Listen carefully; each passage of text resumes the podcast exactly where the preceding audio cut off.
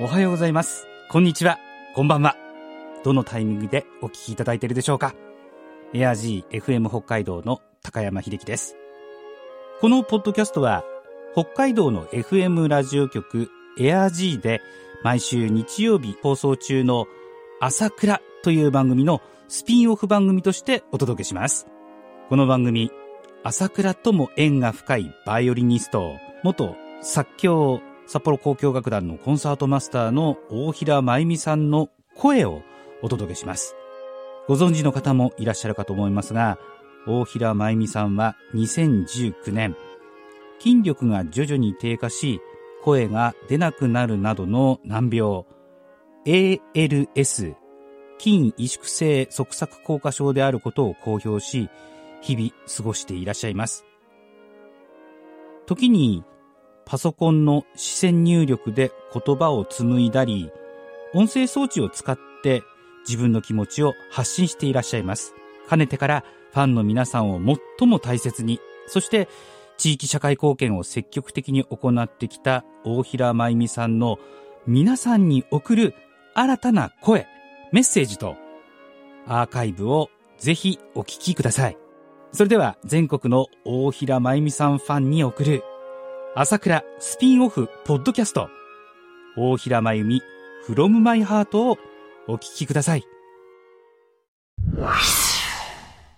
皆様、おはようございます。大平真由美です。芸術の秋、食欲の秋、読書の秋、スポーツの秋を満喫されていますか？私は先月、久しぶりに映画を見ました。世界三大映画祭で賞を独占された、現在最も注目されている、浜口竜介監督の、寝ても覚めても、という映画です。いろいろな意味で話題になった作品でしたが、私は引き込まれました。昔、突然自分の前から姿を消した恋人と、そっくりの男性が現れ、惹かれていく主人公。結婚を決意した時に、昔の恋人が再び目の前に現れ、彼女の心は揺れ動きます。この映画を見た時に、私はあることを思い出して、一人でニコニコしていました。それは、この地球上には、同じ顔をした人が三人いる。ということを、大昔に聞いたことがあるからです。当時は、あまり気に求めていなかったのですが、35年ほど前の、ある出来事以来、もしかしたら本当かも、と思うようになりました。それは、アメリカ、サンフランシスコでの、ある音楽祭でのことでした。プログラムのページをめくっていた私は、あるところで、釘付けになりました。私にそっくりな人が映ってたのです。でも私ではありませんでした。その方は、ニューヨーク在住の私より少し年上の日本人でした。また、私の音楽仲間のチェリストの男性は、とある駅前で自分とそっくりの顔をした若者がティッシュを配っていた。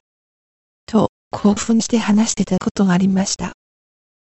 その若者も彼を見てひょっとしていたそうです。それからこれは最近のことなのですが、長女から、次女がテレビに出ている、と、写真付きで、連絡が来ました。本当に有利二つでした。でも、その番組は、来日した外国人に密着して取材するというものです。次女であるはずはありません。本人にその写真を見せたところ、似ているね。という感情のない返事が戻ってきただけでした。本当はどう思ったのでしょうね。さっきの映画、寝ても覚めてもおすすめてくださった友人に三人の同じ顔の話をしましたところ、まさかな反応が返ってきて驚きました。ご自身もある有名人に30回以上も間違われたことがあるそうで、よっぽど似ていたんでしょう、と、ごく自然に受け止めてくださったのです。皆様はどう思われるでしょうか先月の時間は伸び縮みするという話に続いての今日の話題で、大平真由美もいよいよおかしくなったとは思わないでくださいね。この素晴らしい人生を楽しんでいるだけなのですから。いつも心に音楽を大平真由美でした。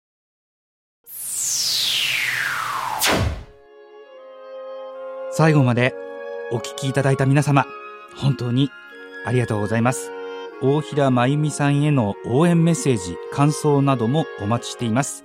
メールアドレスは asakura.air-g.co.jp 朝倉 air-g.co.jp です。または、エア G のホームページに行っていただくと、入力フォームがありますので、そちらからもメッセージを送ることができます。ぜひ次回の配信もお聞きください。